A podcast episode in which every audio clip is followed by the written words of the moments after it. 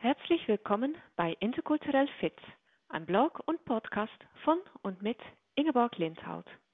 Folge 1: Time is Money oder Yam Karetz. Sie warten schon seit einigen Tagen auf eine Rückmeldung von Ihrem ausländischen Geschäftspartner und wundern sich, warum er sich nicht meldet? Oder Sie ärgern sich, weil Ihr ausländischer Gastgeber nicht zur Sache kommt, sondern sich ausführlich nach Ihrer Reise, Ihrer Familie und anderen, nicht gerade sachlichen Themen erkundigt? Dann kann es sein, dass Ihr Gesprächspartner ein anderes Verhältnis zur Zeit hat als Sie. Das Verhältnis zu und der Umgang mit Zeit ist ein wichtiger kultureller Unterschied. In vielen westlichen Kulturen ist es üblich, einzelne Arbeitsschritte nacheinander zu tun und dabei auf die Einhaltung des Zeitplans zu achten. Dies ist wichtiger als der Aufbau und die Pflege persönlicher Beziehungen, denn Zeit ist Geld.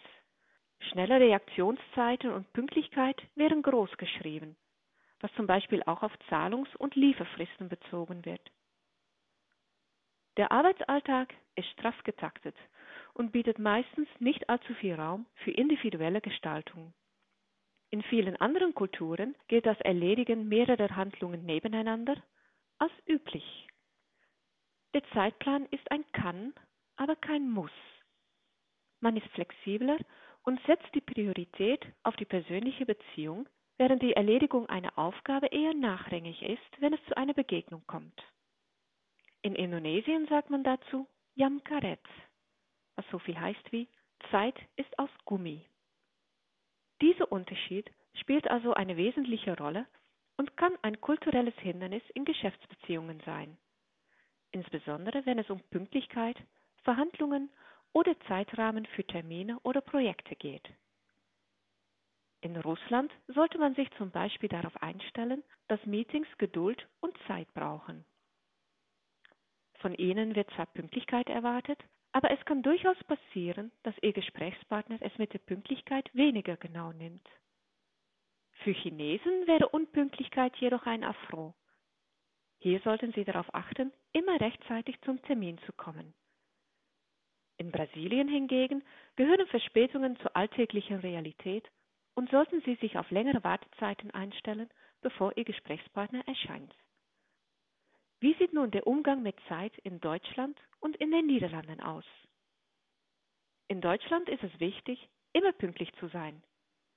Wer verspätet ankommt, wird schnell als unzuverlässig gesehen. Für Smalltalk wird wenig Zeit eingeräumt, sondern man kommt schnell zur Sache. Für Entscheidungsprozesse wird jedoch ausreichend Zeit eingeplant, denn man möchte zuerst gerne alles absichern, bevor man loslegt. Auch in den Niederlanden wird ein pünktliches Ankommen gern gesehen. Vor der Besprechung sollte man sich jedoch etwas Zeit zum Kennenlernen einplanen und für ein wenig Smalltalk, um die persönliche Beziehung zu festigen. Entscheidungen widerspiegeln einen tragfähigen Entschluss der ganzen Gruppe. Manchmal sind mehrere Besprechungsrunden notwendig, bis man einen Konsens gefunden hat. Dabei muss nicht alles 100% begründet oder abgesichert sein. Kurskorrekturen im Laufe eines Prozesses sind keine Seltenheit, sondern eine Folge fortschreitender Einsicht. Über diese typisch niederländische Eigenart ein anderes Mal mehr. Text finden Sie auch auf meiner Webseite www.symphony-communication.com. Vielen Dank fürs Zuhören und bis zum nächsten Mal.